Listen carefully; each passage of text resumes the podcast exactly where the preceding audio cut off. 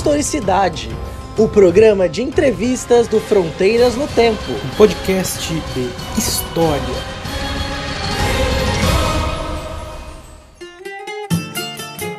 Olá, meus amigos, minhas amigas, bem-vindos a mais um Historicidade, o programa de entrevistas do Fronteiras no Tempo, um podcast de história. Hoje nós vamos conversar sobre as desventuras de Hipólita, luta contra a escravização ilegal no século XIX, com a professora doutora Antônia Márcia Nogueira Pedrosa. Antônia, é um prazer receber você aqui no Historicidade. Muito obrigado por aceitar o convite.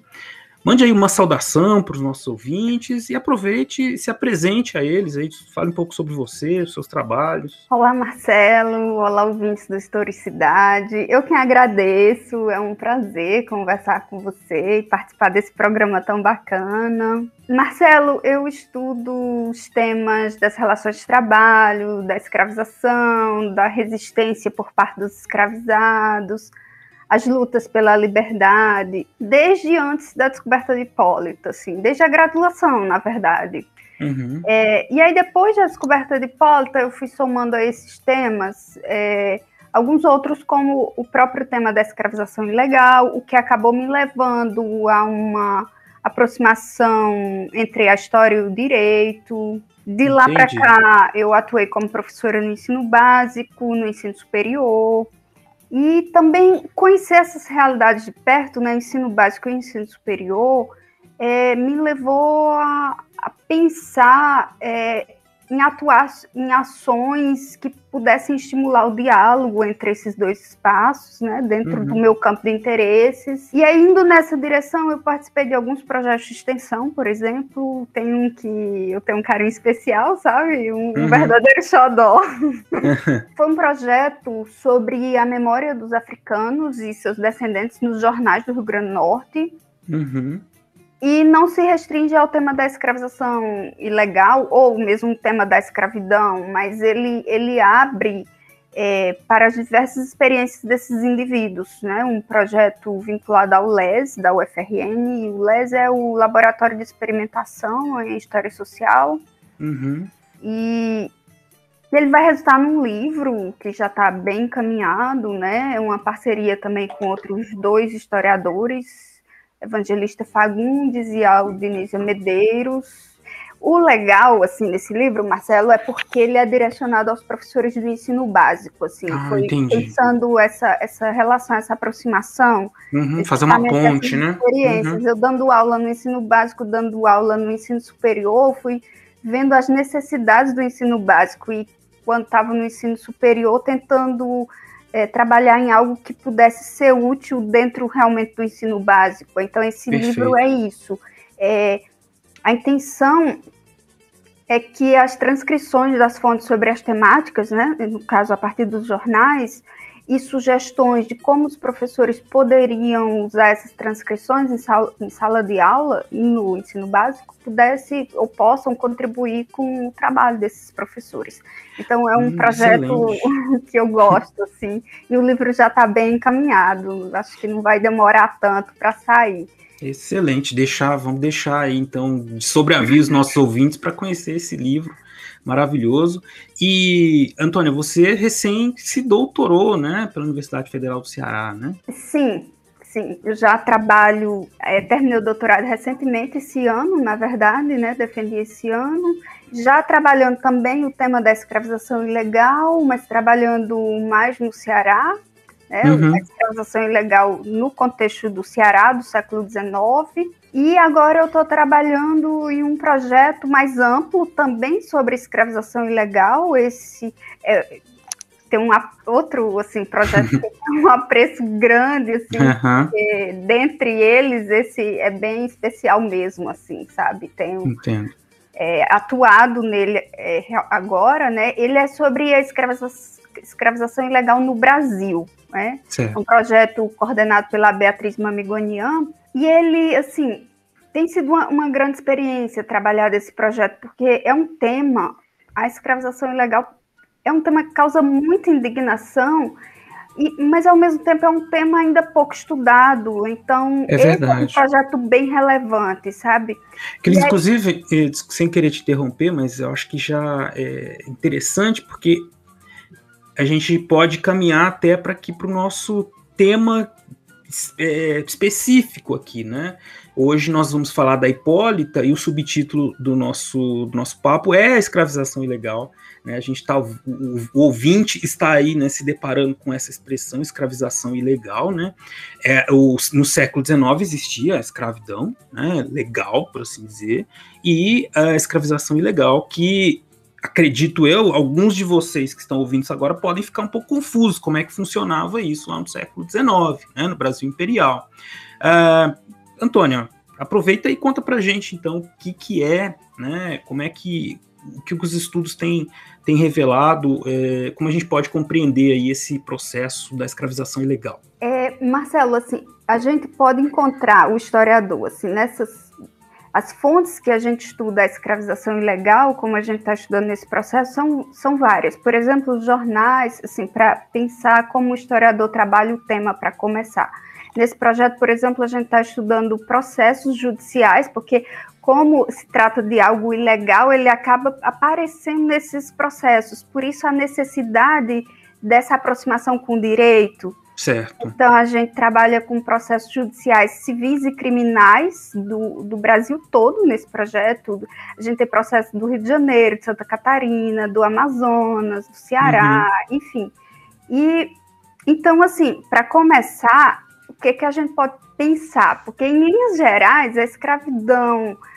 É, todo mundo sabe assim o que era mais ou menos, né? Mas certo. de fato é uma ótima pergunta essa sua, porque já a escravização ilegal não, não é tão conhecida assim. E, e ela coexistiu, vamos dizer assim, com a escravização legal. A escravização legal é, foi legal até 1888, né? Ela foi oficial até a chamada Lei Áurea, né? Enfim, uhum. Então elas coexistiram. E em 1830 a gente tem o primeiro Código Criminal do Brasil e ele é inserido nesse Código Criminal um artigo que trata do crime de reduzir pessoa livre à escravidão. Então, não é que não ocorresse escravidão ilegal antes de 1830, mas a partir desse ano passa a ser crime. Então, é, com, inclusive com penas de 3 a 9 anos, assim. É, podia ser mais, uhum. mas porque não podia o, o tempo de prisão não poderia ser menor do que o tempo de escravização. Tá.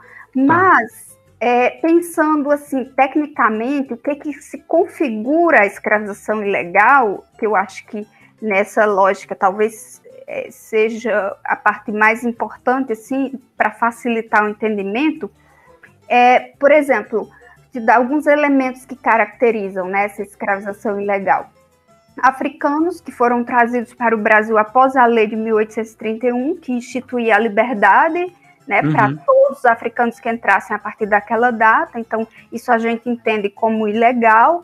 É, pessoas descendentes de africanos que já nasceram livres no Brasil e foram escravizados posteriormente.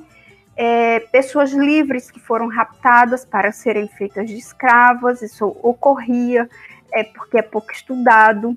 Uhum e também pessoas que foram escravizadas assim no cotidiano, Marcelo, assim, dia após dia, nas relações domiciliares de trabalho. Essa foi a forma como Hipólita foi escravizada ilegalmente uhum. e também, infelizmente, como muitas pessoas ainda são escravizadas hoje, em pleno século XXI, assim. Verdade. E, então a gente está falando aqui de uma, uma, uma liberdade precária, né? É, especialmente para aquelas pessoas que, digamos, pelo fenótipo poderiam ser identificadas como passíveis da escravização, né? Então as pessoas negras, seus descendentes, elas viviam é, uma ameaça, um medo, talvez, né, constante de eventualmente poder ser reescravizadas, né? A gente teve até tem casos de, de revoltas, né, de pessoas que, que, que, pelo medo da reescravização, né, que, que, se rebelam assim, em cidades, isso aconteceu bastante em vários, em várias cidades por aí, Brasil afora, né? Então é, é uma escravidão, é uma liberdade precária, é isso. Né? Exatamente. E aconteceu, inclusive, em 1852, tem a Guerra dos Marimbondos, né? Uhum. Que foi motivada por esse medo da escravização. Mas sim, você tem toda a razão, Marcelo. O sustentáculo social da escravização ilegal e da reescravização está naquilo que os historiadores chamam exatamente de liberdade precária, que é uma condição vivida por essas pessoas, principalmente descendentes de, de africanos, assim, uhum. principalmente. Então, mas por que que essa liberdade era precária? Principalmente porque havia, dentro da própria legislação, dentro da, da própria norma jurídica brasileira, a possibilidade de você reescravizar uma pessoa. Então, isso também facilitava com que é, escravizações ilegais ocorressem. Entendi. Porque a própria lei abria espaço para isso. Você, uma pessoa, dificilmente ela teria uma garantia de que ela não voltaria ao cativeiro. E isso criava uma situação muito instável. Então, em nível coletivo, a liberdade era precária. Você não uhum. tinha só que lutar pela liberdade, você tinha que lutar pra, pela liberdade. Uma vez conquistada essa liberdade, você teria que continuar lutando cotidianamente para manter essa liberdade, que talvez fosse ainda mais difícil. Mas isso variava, isso no plano coletivo era, era a liberdade era precária, mas se a gente pensar no, no plano é, individual e, e, mesmo coletivamente, isso, vari, isso, variou no tempo e no espaço. Claro, vamos, uhum. vamos dizer assim, a liberdade era precária no Brasil todo, certo? Por causa da própria legislação que estava ali fundamentado, que regulava a escravidão na, na, época, a escravidão legal mesmo, né, com a possibilidade de voltar ao cativeiro. Mas pensando em como isso variou no tempo e no espaço, por exemplo, no Ceará, para ficar em um exemplo, em períodos de seca, a situação se agravava muito, a liberdade ficava muito mais precária, essa fragilidade aumentava. Por quê? Porque essa fragilidade da liberdade ela era intensificada quando havia uma fragilidade da vida material. Então, pessoas é, desamparadas, é, uhum. Retirantes, eles viviam uma fragilidade muito maior. Então, isso ia alterando. E uhum. aí, por isso que a necessidade de estudar o Brasil como um todo, entende? Entendi. E, mas pensando também essas realidades específicas. Entendi. Porque corria um pouco diferente em cada lugar, embora uhum. fosse precária em todo o Brasil, vamos dizer assim.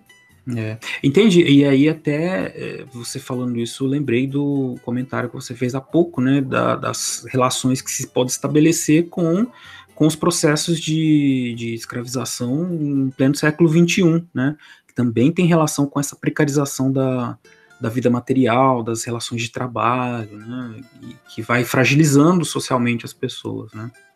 Exatamente, Marcelo. E justamente isso que, é, que acontece, que inclusive foi o que aconteceu com Hipólita. Ela, uhum. é, a mãe entregou ela a madrinha, criança ainda, para estudar, e é, acreditando que ela teria, Hipólita teria uma melhor educação, vivendo com a madrinha, e na casa da madrinha ela acabou sendo escravizada, assim, sintetizando um pouco. Uhum.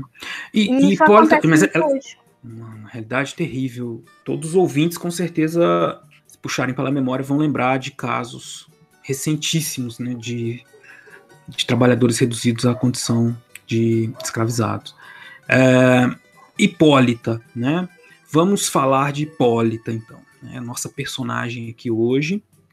Hipólita acabou de virar uma dos, dos personagens né, presentes no, na, na recém-lançada em 2021 Enciclopédia Negra, né, é, o verbete sobre Hipólita foi baseado no trabalho da, da Antônia. E, e, antes, né, você já falou um pouquinho aí da Hipólita, vamos, vamos falar assim, como é que você estava lá como historiadora, fazendo uma pesquisa e você encontrou Hipólita? Como é que foi esse, esse encontro? Então, isso foi foi lá para 2012, Marcelo, 2011. Faz, algum... Faz um tempinho. Faz um tempinho já. 2012, uhum. 2011, por aí. Eu, eu, a época eu, tava, eu estava desenvolvendo uma pesquisa sobre mulheres escravizadas. Como eu estava te falando, eu já trabalhava o tema da escravidão, mas não o tema da escravização ilegal. Certo. E aí, mulheres escravizadas que viveram no século XIX, lá na cidade do Crato, né, Ceará, uhum. e lendo um jornal Araripe, chamado Araripe, publicado na cidade, procurando pistas né, sobre a agência dessas mulheres escravizadas. Então, me deparei com uma matéria denunciando a escravização ilegal de Hipólita e me chamou muita atenção a matéria, porque, porque era muito instigante, além da história, assim, a própria escravização ilegal, né, até então não, não tinha muito conhecimento sobre o tema, mas a própria narrativa me chamou a atenção. E eu continuei procurando, né, uhum. assim, assim, não parava de ler o jornal. Uhum. É, para quem, não, quem, não, quem não sabe, assim, que não é historiador, e a gente, quando vai investigar, né, jornais, assim, sempre surge tantas histórias, a gente fica perdido ali naquele quantidade de histórias que aparecem. É impressionante. Os né? jornais né? do século XIX são incríveis, Marcelo. É Inclusive, tem muita fofoca. Você, não é, se você já é, reparou. Já, mas essa é a melhor parte. Nossa, você se tem sente... demais. tem fofoca demais. Você você vive ali as intrigas é. das pessoas, os conflitos, as paixões. É Isso. muito instigante. É muito. E lembrando, né, que a gente tem acesso a esse material pela Hemeroteca Nacional, Biblioteca Nacional, uma Isso. biblioteca pública é, que oferece esses serviços online gratuitos e que a biblioteca está sofrendo ataques recentemente. Uhum. Vamos defender, Mas, né? defender essas instituições públicas que, que, que são riquíssimas, né? Riquíssimas. Exatamente, Marcelo. Então, eu continuei nessa leitura instigante e aí eu me deparei com várias outras matérias sobre o caso, Marcelo. Não era só uma. Certo. Eram várias. Na verdade, por um longo período, quase toda semana a Hipólita estava lá, como notícia nos uhum. jornais ou matéria que não voltada para a notícia, mas ainda sobre ela. E assim, realmente a narrativa era muito instigante. O próprio editor colocava assim, escrevia algo assim: esperemos pelos próximos capítulos dessa história. Ele Nossa. tratava como um, um folhetim, como uma novelinha, sabe? Uhum.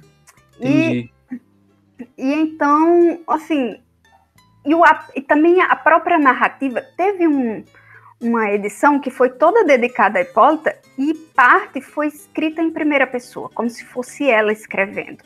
É, na minha análise. Olha que legal. Uhum. É, na minha análise, eu defendo que não foi ela quem escreveu ali, que foi o Walter, o Walter que, que a protegeu, que foi curador dela. Curador era um é parecido com advogado. Os, as pessoas escravizadas uhum. não, não, podiam entrar na justiça sem auxílio de uma pessoa livre. Então, é, essa pessoa livre que fazia o papel um pouco de advogado era chamada de curador.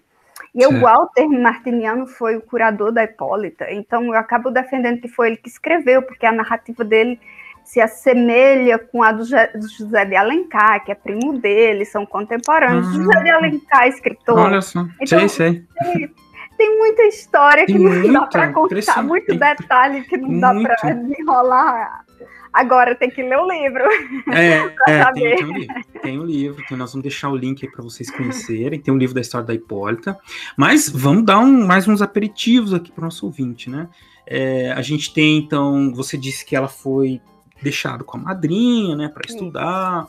Mas vamos, vamos voltar, né? É, a Hipólita, Hipólita nasceu livre. O livre. E como é que foi então a trajetória dela? Ela nasceu livre em 1823, num pequeno povoado. Não deu para identificar o nome do povoado, mas ele ficava localizado às margens do Rio São Francisco, no sertão e dentro dos limites da província de Pernambuco. Certo. E, mas retomando assim a ascendência da Hipólita, ela era bisneta de Geraldo, eu consegui ainda identificar alguns dos seus ascendentes. Ela era bisneta de Geraldo, um homem livre, neto de Antônia, uma mulher escravizada. Antônia teve uma filha é, que recebeu o nome de Maria das Dores, no caso, que vem a ser a mãe de Hipólita, né? Uhum. E nesse período em que a escravidão era não somente legalizada, permitida, institucionalizada, o estatuto jurídico de uma pessoa é, era transmitido de mãe para filho, né? Então, certo. juridicamente, se uma mãe fosse escrava e tivesse filhos, esses filhos seriam escravos, pelo menos até a lei do ventre livre. Uhum. Então, Maria das Dores, a mãe de Hipólita, nasceu escrava, mas na pia batismal ela recebeu a alforria e se tornou uma mulher liberta. Hum. Então, quando ela teve a Hipólita, e aí a Maria das Dores, mãe da Hipólita, casou-se com Francisco Pilé, um homem livre, uhum. e quando ela teve Hipólita, ela já era liberta. Então, por esse por essa própria norma jurídica, princípio jurídico, vamos dizer assim, Hipólita já nasceu livre, porque a sua mãe já era liberta, entende? Eram descendentes de, de, de, é, de, africanos que foram escravizados, mas que já, mas a Hipólita já nasceu livre. Juridicamente livre. Juridicamente livre. E a mãe uhum. dela nasceu escrava juridicamente, mas foi alforriada. Então ela passou de escrava para o estatuto jurídico de forra, de liberta, né? Uhum. E então a Hipólita nasceu livre, foi viver com a madrinha, é, foi batizada, enfim, a, a madrinha Joana Paula de Jesus, e eles se mudaram para Exu. E, e quando a, a Hipólita se mudou com a madrinha Ana Paula, é, Joana Paula e a filha da madrinha Ana Paula de Jesus, a Hipólita perdeu o contato com os pais, com o bisavô. Hum. E aí é que está o problema, que é um problema parecido com o de hoje, Marcelo, porque muitas dessas pessoas que, né, elas perdem o contato com a família, e aí é que aumenta a fragilidade da vida, entende? Entendi. Então, ela, era, ela era criança quando foi? Ela era criança, ela era Entendi. criança. E aí se mudaram, foram todos para o Exu. Lá do, a Joana, que era madrinha da Hipólita, enviuvou. E, e a Ana Paula de Jesus, filha da madrinha, se casou com o proprietário do Crato. Crato e, e Exu, Crato é, é, Ceará e Exu é Pernambuco, mas são cidades uhum. fronteiriças, né? Certo. E aí quando Ana Paula de Jesus, filho da madrinha de Hipólito, e moravam todos juntos, ela é, casou com João Pereira no Crato, as três se mudaram e foram viver com João Pereira no Crato.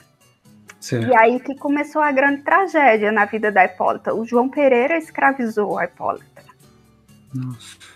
É, é aí que começa assim, o, o grande drama. Ela ficou muitos anos assim é, escravizada é, 17 anos, sabe? Submetida uhum. à escravidão ilegal. E aí, nesse cativeiro, ela foi obrigada a se prostituir, ela, ela foi obrigada a casar com um escravo, ela uhum. teve seis filhos.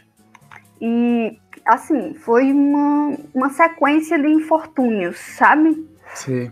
E aí, um, em 1856, a Hipólita fugiu, foi até a delegacia do Crato, uhum procurar justiça, né? Só que, adivinha, o delegado, ela não obteve muito isso lá. O delegado levou ela de volta para as mãos do João Pereira.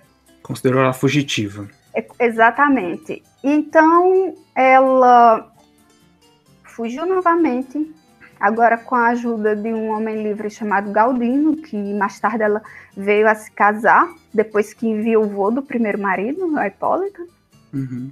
E, e então ela procurou o Walter, esse que eu te falei anteriormente.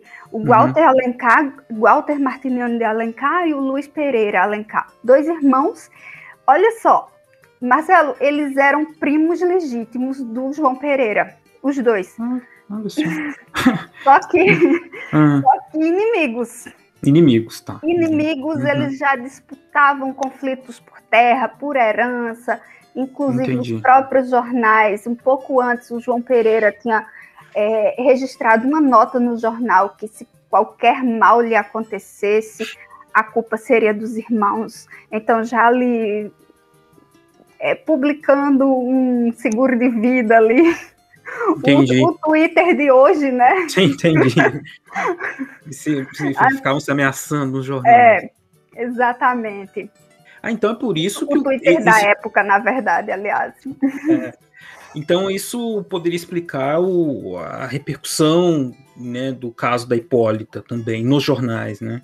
Sim. Além, é evidente, é, do drama que vai cativando leitores, essa coisa de tratar como um folhetim, mas essa disputa política dos, dos, das fa familiar, tá, disputa familiar, né, tá, tá envolvida ali também. Então. Exatamente, exatamente, Marcelo. Na própria tese, porque na tese eu, eu não estudei um caso, eu estudei a, a Hipólita no mestrado, né? E na, uhum. na tese eu estudei escravização ilegal, mas aí muitos e muitos casos, não, não trabalhei de forma individualizada. Então, realmente pude, pude perceber isso, que sempre que o escravizado tem apoio de um adversário político ou inimigo do escravizador, ele tinha mais chance de ganhar, ou fosse na justiça, ou, ou ter uma repercussão maior nos jornais. E o interessante é pensar na agência desses escravizados, é, é pensar é, como eles calculavam nas suas estratégias de procurar justamente alguém que não teria medo de enfrentar Perfeito. o escravizador. Eu, eu acho isso lindo. Assim. É sensacional, porque às é, vezes é a gente, porque a gente fala isso, aí alguém tá ouvindo falar assim, ah, então eram os coitados, né, os escravizados, coitados. Não, ao contrário, eles estão fazendo a Hipólita, né, a gente pode imaginar ela fazendo todos os cálculos na cabeça. Vou procurar o primo que é inimigo e vai, vou causar, vai, vai, eles vão se matar lá e eu vou ter liberdade. Então é o cálculo, né? A agência. Pois é, e ela calculou bem. A primeira tentativa foi errada, procurou o delegado, que era uhum. amigo do, do, escravizador, né? Então é outra, é outra coisa para a gente pensar, sabe, Marcelo? Porque uhum. era muito mais difícil para o escravizado lutar também contra o escravizador, porque por causa dos recursos materiais que eles não tinham mas também por causa de muitos agentes da justiça que estavam vinculados diretamente aos proprietários, entende? Nossa, que novidade então... no Brasil, né? Mudou totalmente hoje em dia. É, infelizmente, não. Enfim. É, agora, é bom a gente pensar também, na, na própria tese eu identifiquei isso, sabe, Marcelo? E, hum. e aí é bom. É, não é assim que ah, não havia justiça nunca. Não. Que era, que era generalizada, que todo agente da justiça, que havia um complô. Não, uhum. não, não era assim. É, tinha presidente da província que investigava, que procurava investigar, tinha promotor de justiça que pro, procurava investigar casos de escravização ilegal, uhum. tinha juízes que atuavam, vamos dizer assim, aparentemente corretamente, chefes de polícia, mas também havia muitos casos de juízes envolvidos, quando não ajudando na escravização ilegal, eles mesmos é, escravizando, assim. É. Juiz, chefe de polícia, encontrei diversas denúncias na tese, entende? De agentes da justiça envolvidos na, na escravização. Não, e, é claro, eles têm que. É, tem aquela coisa de manter assim, a, a justiça e, e os, os, órgãos né, de fiscalização e tudo tem que manter uma, uma aparência, pelo menos, né, de, de, de, de, equilíbrio, né, de que e tem evidente muita gente também que faz o trabalho direito, né, enfim. É, é tinha, tinha de tudo, mas não dá, pra, não dá para desconsiderar o peso que Lógico. teve é, a participação de agentes da justiça contribuindo com a escravização ilegal ou uhum. deixando de investigar, assim.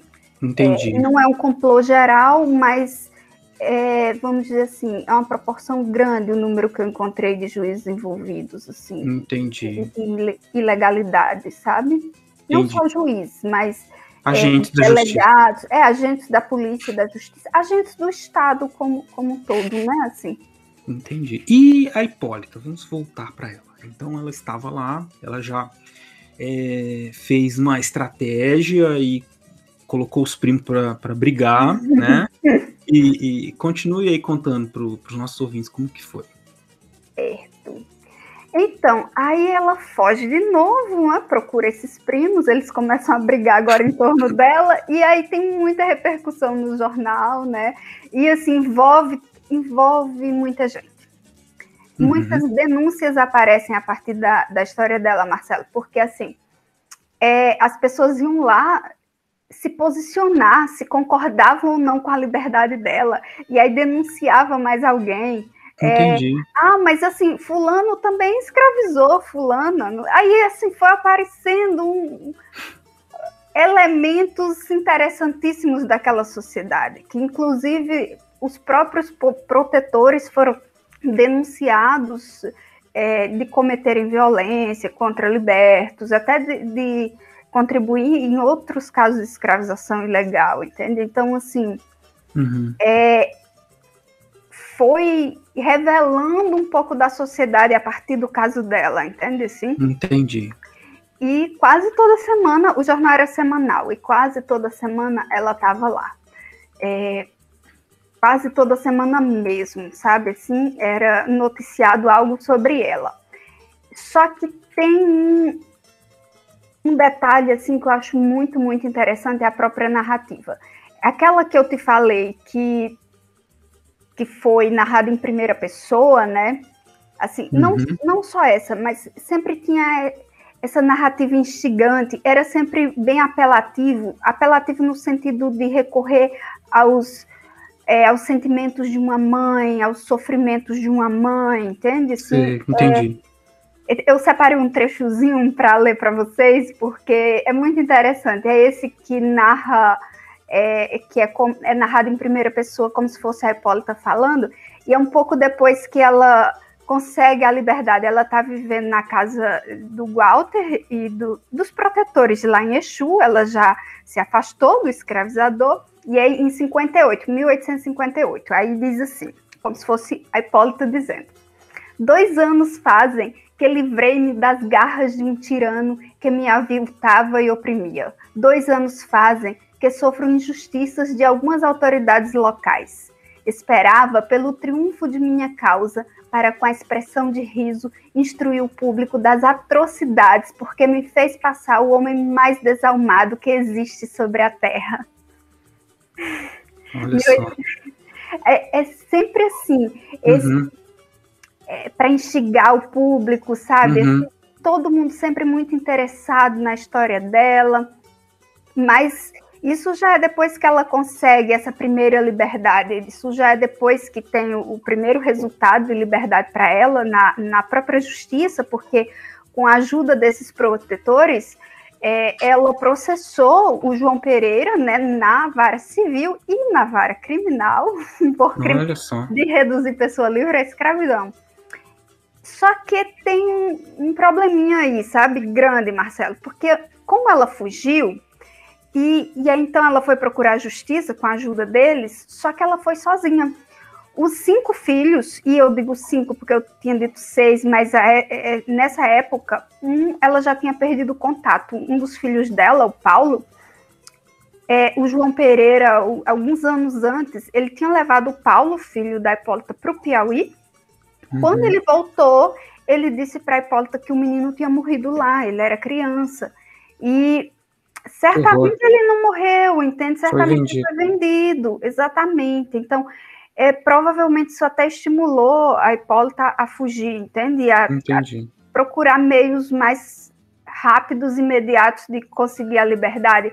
Então, o fato é que quando ela fugiu, os cinco filhos que ainda estavam com ela ficaram nas mãos de João Pereira, ficaram sob a posse dele.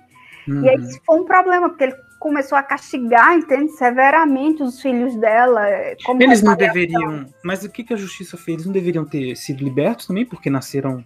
Sim, mas é, eles foram, mas tem um, um processo chamado. Tem um, um procedimento, aliás, chamado depósito quando você começa uma ação na justiça, um processo judicial, no caso de escravizados, os escravizados eles têm que sair da posse legalmente, eles precisam sair da posse do escravizador e eles têm que ir para um depósito. O que, que o, o, termo legal é, é, depósito, é por isso que eu estou usando esse termo. Esse depósito pode ser público ou privado. Público uhum. é na cadeia pública e privado é na casa de alguém. Só que isso tem que ser determinado pelo juiz. Então, primeiro da entrada no processo, até o juiz autorizar um depósito, indicar as pessoas, quem vai, onde é que essas crianças vão ficar. E até isso acontecer, o, o João Pereira castigou muito os filhos dela. deu um tiro na Maria, uma das filhas dela. Que horror. Pois é. A Maria, mas a Maria sobreviveu, sobreviveu ao tiro, sobreviveu à escravização ilegal. É, logo quando eu descobri o tema, né, que eu estava te dizendo que eu estava empolgada e lendo os jornais e descobri o tema da Hipólita e foi paixão à primeira vista, né, assim, pela uhum. história de luta dela, a trajetória dela, a força com que ela lutou contra essa sociedade patriarcalista, entende? Uma situação Entendi. tão favorável. Bom, aí eu mudei, né, assim, o foco da minha pesquisa, imediatamente comecei a, a estudar a Hipólita, a trajetória dela, e aí eu viajei também, tive que correr, né, contra o tempo, e eu viajei para o Crato, Ceará, e para Exu, Pernambuco, e para procurar, né, fontes sobre ela nos arquivos, e Marcelo, hum. que grata surpresa. E bastante coisa. Hum bastante coisa. Mais que isso, tinha gente. Tinha, as pessoas conheciam a história de Hipólito, estava na memória, memória, da população. Estava, não está. está. As, as, pessoas que residem em Exu, muitas pessoas conhecem a história de Hipólito pela memória, antes do meu livro. Quando eu cheguei lá, comecei a conversar com as pessoas, aí alguém falou assim para mim, é, inclusive uma pessoa de lá falou assim, ah, Hipólita, aquela que tinha um romance com Walter, eu sei quem é. que coisa. Eu, e eu nem, nem esperava de jeito nenhum por isso. Eu, eu perguntei, assim, porque assim, a gente é muito uhum. curioso, né? Que é historiador. Uhum. Vocês já ouviram falar numa mulher chamada Hipólita? Era só assim, para não perder. É, não perder a oportunidade de perguntar, mas eu não estava esperando essa resposta. Eu fui procurar, foi processo no, no, no fórum, entende? Assim, ver se eu uhum. achava documentos judiciais, era o que eu achava que iria encontrar, mas achei muito mais. E aí, porque eu lembrei disso em relação a Maria, porque é a filha da Hipólita, né, quando falei disso, porque lá me disseram que que a bisneta da Maria vive hoje, hoje, na verdade, nessa época aí, vivia no Recife, estava viva e tudo. Acabei não, não, não a conhecendo, mas conheci lá em Exu outro, outras pessoas que é, são prováveis descendentes da Hipólita também, né? E aí também, provavelmente, a, a bisneta da Maria está viva ainda e, e talvez more no Recife. Nossa, isso é uma coisa. Esse, esse, eu, fico, eu, fico, sem palavras. É maravilhoso. Assim, é, é, lógico, a história é muito trágica, mas a gente encontrar essas reminiscências, né? Essas, esses, essas, essas pessoas estão aí, né? essas histórias Exatamente. fazem parte da vida das pessoas. De reconstruir tudo isso, toda essa história de luta, né? Tão significativa e você vê ela presente ali no cotidiano das pessoas. É, é muito, muito maravilhoso. É, é maravilhoso porque a gente tem essas histórias em todo lugar e a gente devia ter isso presente né, em, em, várias partes do país, né? A gente devia valorizar essas histórias de luta, né? Por isso que eu, o seu trabalho eu considero assim é, tão sensacional, né? É, trazer à tona, né, um, uma personagem, uma mulher no século XIX, mulher negra, né, que foi escravizada, que lutou pelos filhos, pela liberdade, é uma coisa e, e, e, eu agora fiquei surpreso de saber isso, que ainda está viva a memória dela na cidade. Isso é muito, muito maravilhoso. Parabéns. Obrigada. é, é, sim, é, é, incrível assim a história dela e é o que me fascina, é a força dela, assim. Uhum. Ela lutar contra tudo isso, sabe? Entendi. É, não, é maravilhoso, é inspirador. E aí, é, a conversa vai muito longe, né? Mas infelizmente a gente precisa começar a chegar aqui num, num, num fim, né? É, pra, a ideia aqui é só a gente dar um aperitivo, né? Porque as pessoas vão ter acesso ao seu livro vão conhecer mais a história, da, conhecer a história completa da Hipólita. Mas eu queria, então, partir aqui para assim, a parte final da nossa conversa, é, pedindo para você fazer, assim, as suas suas considerações finais, né? É, ou contar o desfecho, contar mais eh, eh, na narrativa que você quiser, assim, que você acha que é importante a gente falar aqui agora. Certo. Sobre desfecho, talvez possa valer a pena dizer que o João Pereira chegou a ser preso. Ah, que bom. Por justiça. pouquinho tempo, por pouquinho tempo. É, não é tão bom assim, mas é alguma coisa. Naquele cenário, uhum. era muito difícil alguém ser preso por causa do crime de escravizar ilegalmente. Ele chegou a ser preso, ficou cerca de uns quatro meses presos em, em 1863. Uhum. O que é um indício de que ela conseguiu a liberdade, porque senão ele não teria sido preso. É, então, e ela conseguiu casar com um Galdino, que também foi outro drama, também publicado nos jornais, porque dessa vez o primeiro casamento ele obrigou a, a, casar, né? Nesse segundo ele proibiu e, e, ela brigou e o padre fez o casamento mesmo assim. E não foi com o Walter, foi com o Galdino. Uhum. mas... o, povo, o, povo, quis fazer a fofoca de que foi com o Walter, mas não, foi com Foi Galdino. com o Galdino. Uhum. É, sobre o Walter eu não sei, isso foi o que me disseram lá em Exu. Pelos documentos eu não tenho esses indícios. Entendi. É, e aí, só que ele fugiu em 63 mesmo, eu tenho a notícia de que ele fugiu da cadeia. E não deve ter sido uma fuga assim muito difícil de ocorrer, porque em 1867, né, vários anos depois, eu tenho a notícia de que ele ainda está foragido. Uhum. Só Nossa. que hum. foragido, mas todo mundo sabe o paradeiro. O Marcelo, ele tá foragido na própria casa. Entendi, que horror. Assim, todo mundo sabia onde ele morava, morava na cidade, o delegado, todo mundo sabia. Então, mas a gente não pode dizer que, que Hipólito não foi vitoriosa, porque, inclusive, a imagem do João Pereira nos jornais até o fim da vida dele, ele morreu nesse ano, em 1867, até o fim da vida foi como escravizador de gente livre, entende? Então, Entendi. sendo denunciado como foragido, mesmo não, não tendo voltado para a cadeia, mas o jornal denunciava: olha, ele está foragido, ele está na casa dele, mas ele é um foragido, ele é um criminoso, uhum. ele foi indiciado pelo crime de reduzir a escravidão.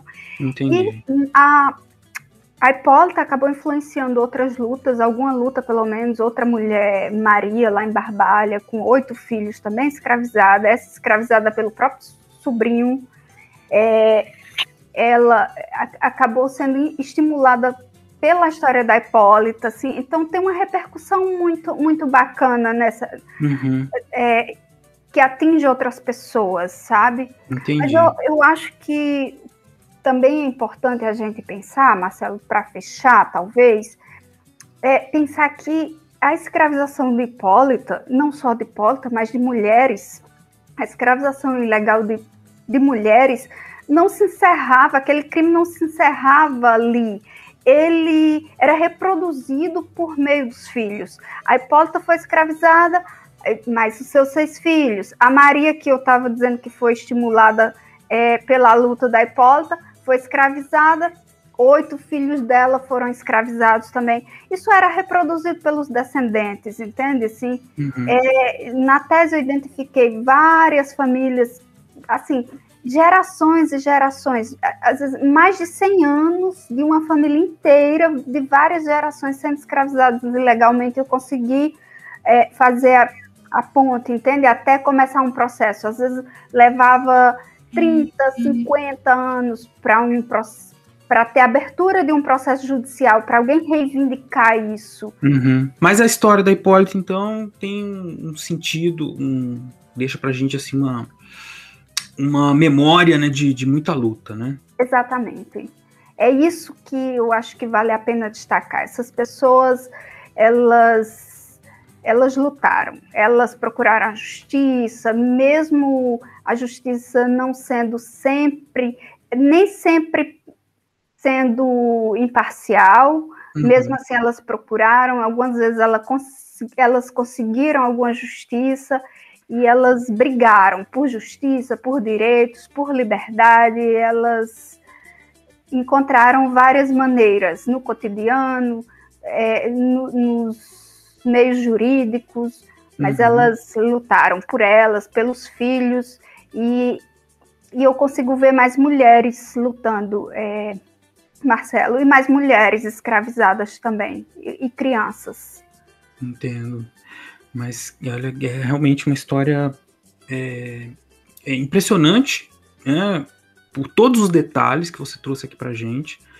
É, e que, que levam a gente a pensar sobre diversos assuntos da sociedade do século XIX da sociedade do século XXI, né, também, mas como você mesmo disse, né, a memória, uma memória que, que tem que tem que sobreviver, que é, que é uma memória da luta, né, e da, da persistência das mulheres aí pela lutando por pela liberdade, pelos seus filhos, pela vida, né, uma luta e eu destaco é, uma estratégia inteligentíssima, né? Assim, de, de, de saber o que fazer, de como fazer, né? Contra todas as opressões que não eram pequenas, né? digamos de passagem. Uh, Antônia, é, muito, estou muito, muito feliz, muito feliz de ter conversado com você. Gostei muito né, do seu trabalho, é, da maneira é, muito agradável, né, na medida do possível, como você fala. Acho que você tem uma narrativa muito, muito boa de ouvir. E eu queria te agradecer, né, por ter participado aqui com a gente hoje desse programa. Marcelo, eu que agradeço. é um, foi um prazer enorme é, falar com você. É sempre uma alegria falar um pouquinho mais sobre a Hipólita. Assim, eu acho que é, a história, histórias como a dela precisam realmente ser divulgadas, sabe? Assim, uhum. é, então eu agradeço muito o espaço, gostei muito de conversar com você, sempre um prazer. Igualmente, prazer de conhecer, conversar com você. Eu tenho certeza que nossos ouvintes também adoraram. Como eu disse, vou deixar, nós vamos deixar aí no post desse episódio os links para todo o trabalho da Antônia é, textos também que ela vai deixar sugestão para vocês conhecerem mais sobre esse tema. E é isso. Obrigado, obrigado por terem ficado até aqui. Mas não vou embora que daqui a pouquinho eu volto com os recadinhos finais, tá? Até logo.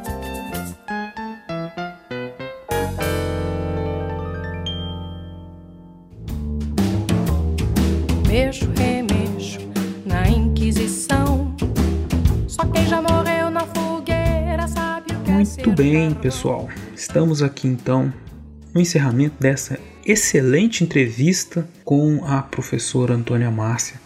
Eu espero que vocês tenham gostado tanto quanto eu. Foi uma conversa que me deu muito prazer de fazer.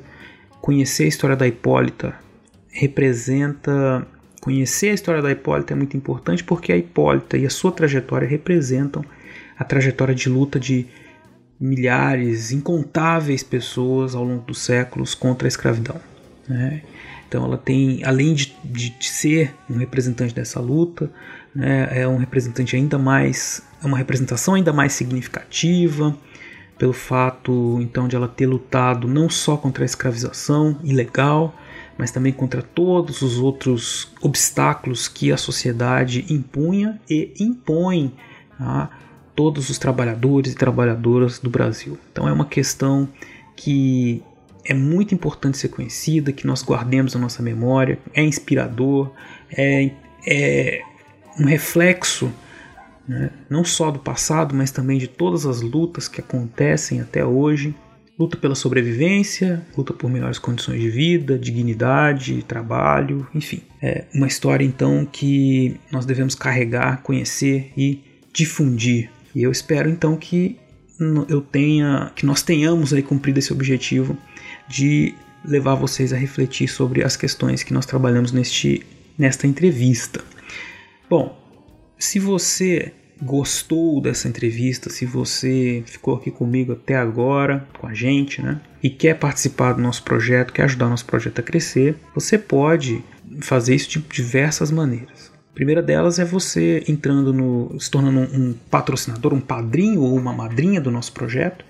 Basta vocês entrarem no site www.padrim.com.br barra Fronteiras no Tempo, padrim com M no final. Ou então vocês vão no PicPay. No PicPay vocês vão encontrar nossa página Fronteiras no Tempo e lá, tanto no PicPay quanto no Padrim, vocês vão encontrar diversas categorias de apoio, né? o PicPay assinaturas, é, apoios de 1 a 50 reais, que com, de acordo com a sua participação, né, você vai ter acesso aí a alguns benefícios e participar conosco dos nossos papos no nosso grupo de WhatsApp. Aproveito essa oportunidade, inclusive, para agradecer todos os nossos padrinhos e madrinhas que têm nos honrado aí com a sua ajuda durante os últimos anos. E se você quer mandar algum comentário, alguma pergunta sobre este, essa entrevista, vocês têm aí o contato da professora Antônio no post do episódio no Portal Deviante e vocês têm também a possibilidade de mandar um e-mail para a gente escrevendo para o fronteirasnotempo@gmail.com. Vocês também podem encontrar a gente no Twitter com o arroba front no tempo, no temudo, ou o meu Twitter que é arroba Marcelo Silva 79, ou então, por fim, o Twitter do CA, que é César Agenor. Estamos também, evidentemente, no Instagram com o Fronteiras no Tempo. E é isso, pessoal. Muito obrigado por terem ficado com a gente até aqui. Divulguem aí esse episódio, compartilhem, mandem seus comentários. Muito obrigado de novo, um abraço e até o próximo Historicidade. Vejo, encontro com vocês daqui a alguns dias no Fronteiras no Tempo. Um abraço.